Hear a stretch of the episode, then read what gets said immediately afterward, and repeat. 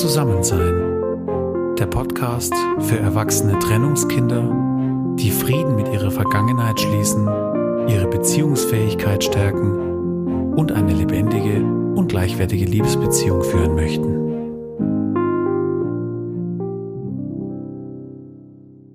Hallo und herzlich willkommen zu einer neuen Folge von Zusammensein. Ja, im letzten Podcast, da habe ich dir schon verraten, dass ich gerade für dich eine Videoreihe aufgenommen habe zu dem Thema, was die Trennung deiner Eltern mit deiner Liebesbeziehung heute zu tun hat. Und das hat mir echt große Freude gemacht. Ja, und bald ist sie online. Wir sind noch dran am Feinschliff, aber es geht nicht mehr lange. Ja, und ich möchte dich jetzt schon einladen, dass du dich jetzt schon zu meinem Newsletter einträgst, über den du dann direkt die gesamte Videoreihe kostenlos bekommst. Dann siehst du nämlich auch mal ein Gesicht zu meiner Stimme. Ja, und heute in dieser Podcast-Folge möchte ich dir einen Ausschnitt aus dieser Videoreihe schenken, so quasi als kleinen Appetizer. Ich wünsche dir jetzt ganz viel Freude und Inspiration damit.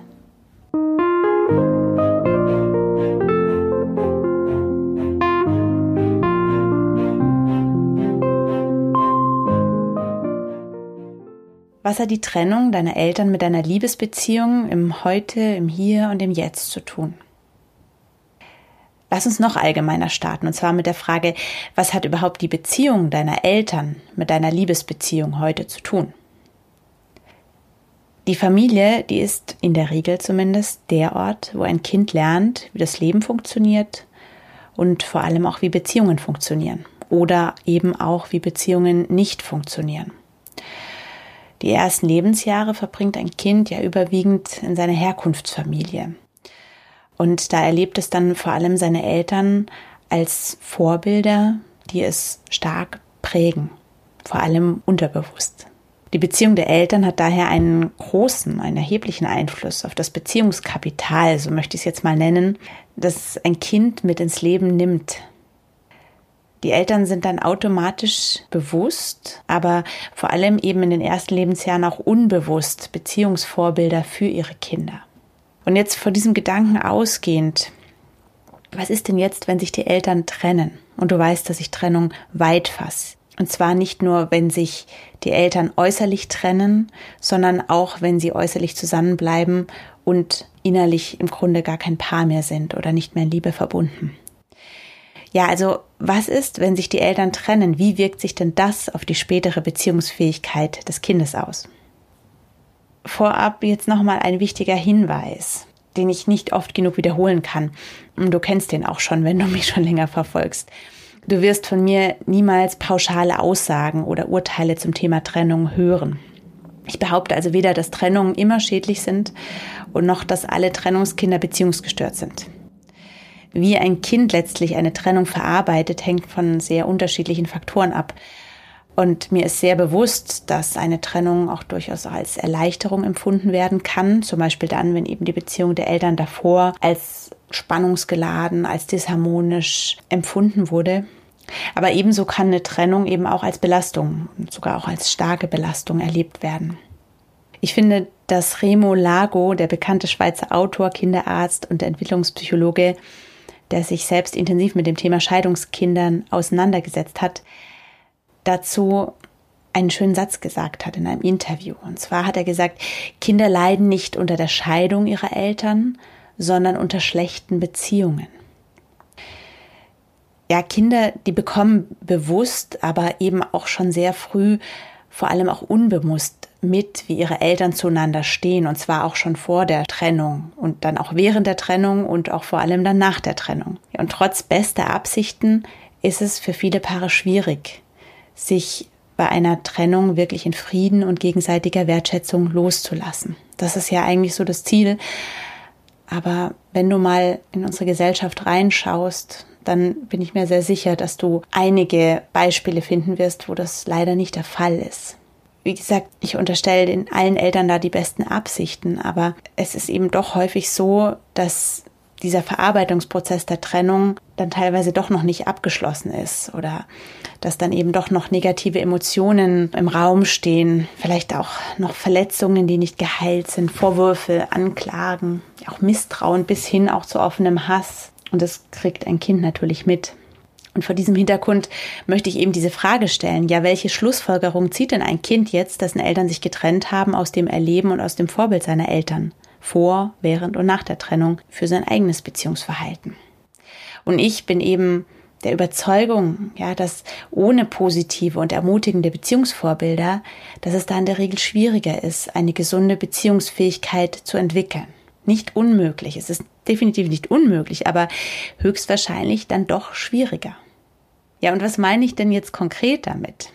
Und in dieser heutigen Folge möchte ich eben zwei Aspekte aus meiner Videoreihe zu diesem Thema herausgreifen. Also ich möchte jetzt auf zwei Aspekte eingehen, was die Trennung deiner Eltern mit deiner Liebesbeziehung heute zu tun haben könnte. Erstens, die Trennung der Eltern und deren Umgang damit kann ein Kind in der Entwicklung seiner Identität verunsichern. Ich bin ja vorhin schon darauf eingegangen. Unsere Eltern sind ja in der Regel in der Kindheit unsere zentralen Autoritäten, von denen sind wir abhängig und an denen orientieren wir uns. Das ist normal. Und genauso normal ist es, dass wir Stück für Stück als Kinder und dann vor allem auch als Jugendliche unsere eigene Identität entwickeln. In so einem Art Wechselspiel von Bindung und von Abgrenzung. Unsere Identität dann ist später als erwachsener Mann oder als erwachsene Frau eine ziemlich wichtige Grundlage für eine gleichwertige Liebesbeziehung. Weil in einer Liebesbeziehung wird nämlich dieses Wechselspiel aus Nähe, aus Distanz im Grunde fortgesetzt. Und hier geht es eigentlich immer um das Thema Grenzen. Ja, wo ist denn meine Grenze? Na, wo ist mein Ich? Wo hört mein Ich auf? Wo fängt dein Du an? Wo ist unsere Wir-Zone? Und dann, wenn das eben nicht klar ist, sprich, wenn ich kein Gefühl habe für meine eigene Identität, die vielleicht noch gar nicht genau kenne, ja, dann wird es schwierig, weil die Grenzen eben verschwimmen. Dann wird es sehr schwammig. Es ist also essentiell, sein Ich und seine Ich-Grenzen zu kennen. Und durch die Trennung der Eltern kann eben die gesunde Entwicklung der eigenen Identität, dieses eigenen Ichs, beeinträchtigt werden. Und das möchte ich dir jetzt an zwei Beispielen aufzeigen. Ich bin da ja in meiner Podcast-Reihe Trennungskinderleben schon recht ausführlich eingegangen. Und zwar ist häufig ein Thema nach den Trennungen, dass ein Kind in Loyalitätskonflikte kommen kann, wenn die Eltern gegeneinander arbeiten nach der Trennung. Das muss nicht unbedingt sein, dass sie sich offen bekriegen in so einem sogenannten Rosenkrieg. Das kann auch sehr subtil sein. Das kann sich in so einer kleinen Spitze gegen den anderen äußern oder was auch immer. Es kann auch so zwischen den Zeilen mitschwingen. Ein Kind spürt das. Und gerade Remo Lago, den ich schon zitiert hat, hat in seinem Buch Glückliche Scheidungskinder Kinder als Seismographen bezeichnet. Ja, so feinfühlig. Kinder spüren das. Naja, und wenn jetzt eben ein Kind merkt, dass die Eltern nicht an einem Strang zielen, dann kann es in sogenannte Loyalitätskonflikte kommen.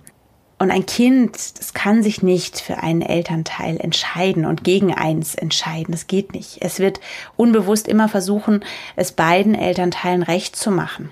Und häufig wird es diese Strategie der Anpassung wählen. Es muss ja irgendwie zurechtkommen. Und Kinder sind da tatsächlich wahre Überlebenskünstler.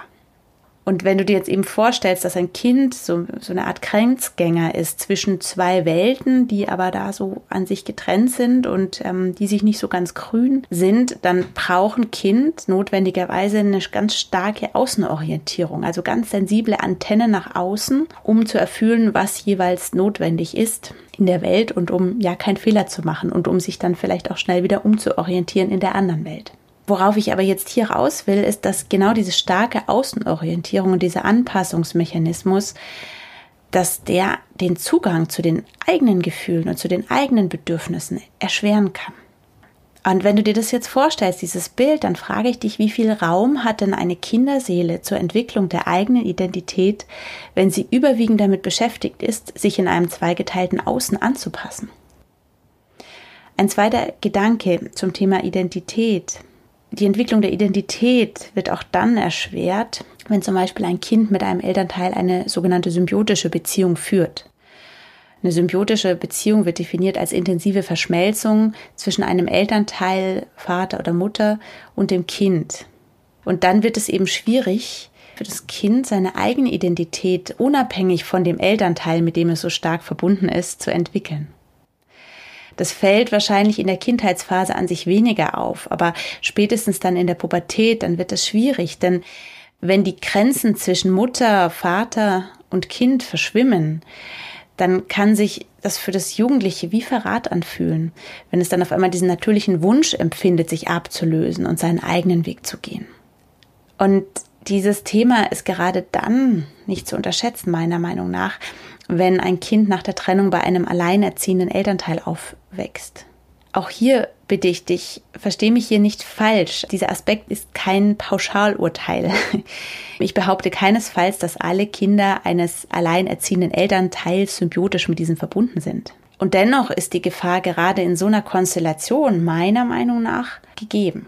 Es kann da wirklich zu einer Art Dilemma kommen, dass das eigene Ich, die Entwicklung der eigenen Identität zur Bedrohung werden kann für das gewohnte symbiotische Wir und so die gesunde und notwendige Ablösung zwischen Kind und Eltern erschwert wird.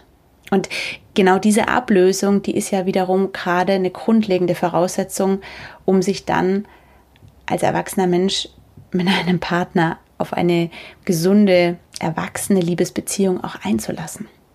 Ein zweiter Aspekt, wie sich die Trennung der Eltern auf deine Liebesbeziehung im Heute, Hier und Jetzt auswirken kann. Ja, es ist möglich, dass durch die Trennung der Eltern Ängste entstehen, die eine Liebesbeziehung heute beeinträchtigen bis vielleicht sogar unmöglich machen. Wenn ein Kind die Trennung seiner Eltern als schmerzhaften Verlust erlebt, dann kann es daraus bewusst oder unbewusst die Schlussfolgerung ziehen, dass es nie wieder so einen Verlust, nie wieder so einen Schmerz erleben möchte. Das läuft meistens unbewusst ab, dieser Film. Aber das ist wie so eine innere Vermeidungstaktik, mit allen Mitteln zu vermeiden, zu versuchen, dass so etwas nochmal passiert, dass so ein Schmerz nochmal erlebt werden muss, dass nochmal so ein Verlust erlebt werden muss. Und daraus können sich zwei Ausprägungen von Ängsten entwickeln. Das ist einerseits die Verlustangst an sich und die Bindungsangst. Die Verlustangst, die kann sich unterschiedlich äußern. Ja, ich kann Angst haben, dass ich meinen Partner in eine andere Person verliere, dass es da auf einmal eine andere Frau, eine andere Mann im Leben meines Partners gibt. Ich kann auch davor Angst haben, dass ich meinen Partner durch einen Unfall verliere, dass er krank wird oder was auch immer. Wie auch immer jetzt diese Verlustangst konkret aussieht, in welchen Bildern sie sich äußert, sie wird in jedem Fall Einfluss auf die Qualität einer Liebesbeziehung haben. Du kannst dir das so vorstellen, dass die Verlustangst wie so ein Damoklesschwert über der Beziehung schwebt und sie beeinträchtigt auf Dauer die natürliche Lebendigkeit einer Liebesbeziehung. Und diese Lebendigkeit, die speist sich ja genau aus diesem Wechselspiel, was ich vorhin schon angeführt habe, dieses Wechselspiel zwischen Nähe und Distanz, zwischen Verbindung und Loslassen. Aber für eine Seele, die in der Tiefe Verlustangst spürt und die von dieser Verlustangst gesteuert wird, ja, sprich in deren innerem Navi immer wieder die Warnlampe blinkt, Verlustangst vermeiden, Verlustangst vermeiden, da kann die natürliche Lebendigkeit einer Beziehung, gerade dann, wenn sie sich so ein bisschen in den Pol der Distanz bewegt und des Loslassens, dann kann die zur Bedrohung werden. Eine Seele, die Verlustangst in sich trägt, die kann verschiedene Strategien entwickeln, um so eine Art vermeintliche Sicherheit zu schaffen. Ausprägungen können da zum Beispiel wirklich sein, so eine Art Kontrollzwang, aber auch eine extreme Eifersucht. Und das sind im Grunde Sicherungsmechanismen für die Seele. Das Dilemma bei diesen Strategien ist allerdings, dass das für den Partner auf Dauer ziemlich unangenehm wird. Zum Beispiel, wenn der andere ganz stark eifersüchtig ist. Und durch diese Strategie wird höchstwahrscheinlich die Lebendigkeit der Beziehung auf Dauer erstickt. Und so kann dann wirklich so eine Art Teufelskreis entstehen, dass man durch die Verlustangst gerade den Verlust der Beziehung unbewusst selbst herbeiführt. Und jetzt möchte ich noch auf die Bindungsangst eingehen. Ich finde, die Bindungsangst kann man schon auch als eine Form der Verlustangst sehen. Es ist ja im Grund eine Strategie, um den Verlust eines geliebten Menschen zu vermeiden, indem man einen Menschen gar nicht erst so nah an sich ranlässt, an sein Innerstes, an seine eigene Seele. Dass man so eine Art Schutzmauer errichtet innerlich, so eine Art inneren Schutzwall, der vor Verletzungen von außen schützt. Und so eine Sicherungsstrategie dieser inneren Mauer, die, die ist recht effektiv. Ja, aber auf Dauer ist es eben hinter dieser Schutzmauer sehr, sehr einsam. In meiner Beratung habe ich es immer wieder erlebt, dass hinter so einer inneren Mauer eine Seele sitzt, die sich so tief Verbindung wünscht und sich gleichzeitig selber abkapselt. Das heißt, das Bedürfnis nach Verbindung und Zufriedenheit wird auf diese Weise sicher nicht abgesättigt. Die Seele ist dann zwar vermeintlich sicher vor einem erneuten Verlust, aber sie ist eben auch sehr, sehr einsam. Ja, am Beispiel dieser beiden Themen, Identität und Verlustangst, habe ich dir heute aufgezeigt, dass eine Trennung der Eltern auf eine Kinderseele und deren Beziehungskapital, wie ich es nenne, nachhaltige Auswirkungen haben kann. Und jedes dieser beiden Themen ist an sich riesig und ich werde definitiv in weiteren Podcast-Folgen darauf eingehen und freue mich schon jetzt darauf, auch mit Experten darüber zu sprechen. Die beiden Aspekte, die ich dir heute genannt habe, sind, wie gesagt, aus meiner Videoreihe herausgenommen. Und in dieser Reihe stelle ich dir dann noch drei weitere wichtige Aspekte zu dem Thema vor und gehe außerdem auf einen Weg ein, wie du trotz erschwerter Startbedingungen, zum Beispiel durch eine Trennung deiner Eltern, deine Beziehungsfähigkeit stärken kannst, um eine erfüllte Liebesbeziehung im Heute, Hier und Jetzt zu leben.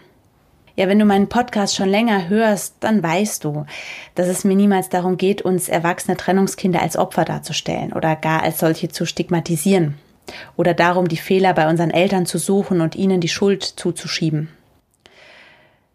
Das Ziel von Zusammensein ist es, dich dafür zu sensibilisieren, dass die Beziehung deiner Eltern und deren äußere oder vielleicht auch deren innere Trennung durchaus einen Einfluss auf dein Beziehungskapital haben kann. Und ich möchte dich daran erinnern, dass du heute als erwachsene Frau und als erwachsener Mann die großartige Möglichkeit hast, dich jetzt liebevoll deiner Kinderseele hinzuwenden.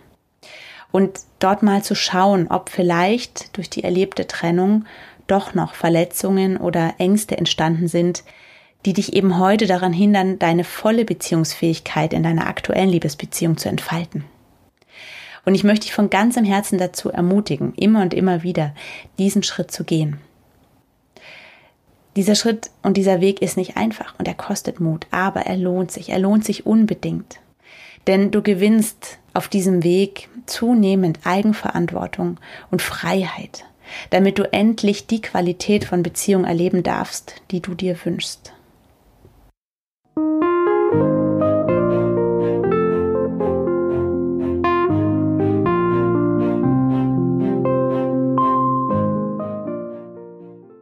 Ich hoffe sehr, dass dir dieser Podcast heute gefallen hat und dass er dich neugierig gemacht hat auf meine kostenlose Videoreihe zum Thema, was die Trennung deiner Eltern mit deiner Liebesbeziehung heute zu tun hat. Abonniere am besten gleich mein Newsletter auf meiner Homepage www.zusammen-sein.com und dann bekommst du die Videoreihe automatisch zugesendet. Wie immer freue ich mich, wenn du diese Folge likest und wenn du mir ein Feedback hinterlässt und an dieser Stelle möchte ich mich auch nochmal ganz herzlich für eure Feedbacks zu den vergangenen Folgen bedanken. Das bedeutet mir immer viel und freut mich unglaublich, ermutigt mich sehr, auf diese Weise auch mit euch verbunden zu sein. Vielen, vielen Dank dafür. Und jetzt, ja, sende ich dir einen ganz lieben Gruß, wünsche dir ein schönes Wochenende, bin verbunden mit dir und freue mich schon jetzt auf die nächste Woche. Ganz liebe Grüße, deine Jenny.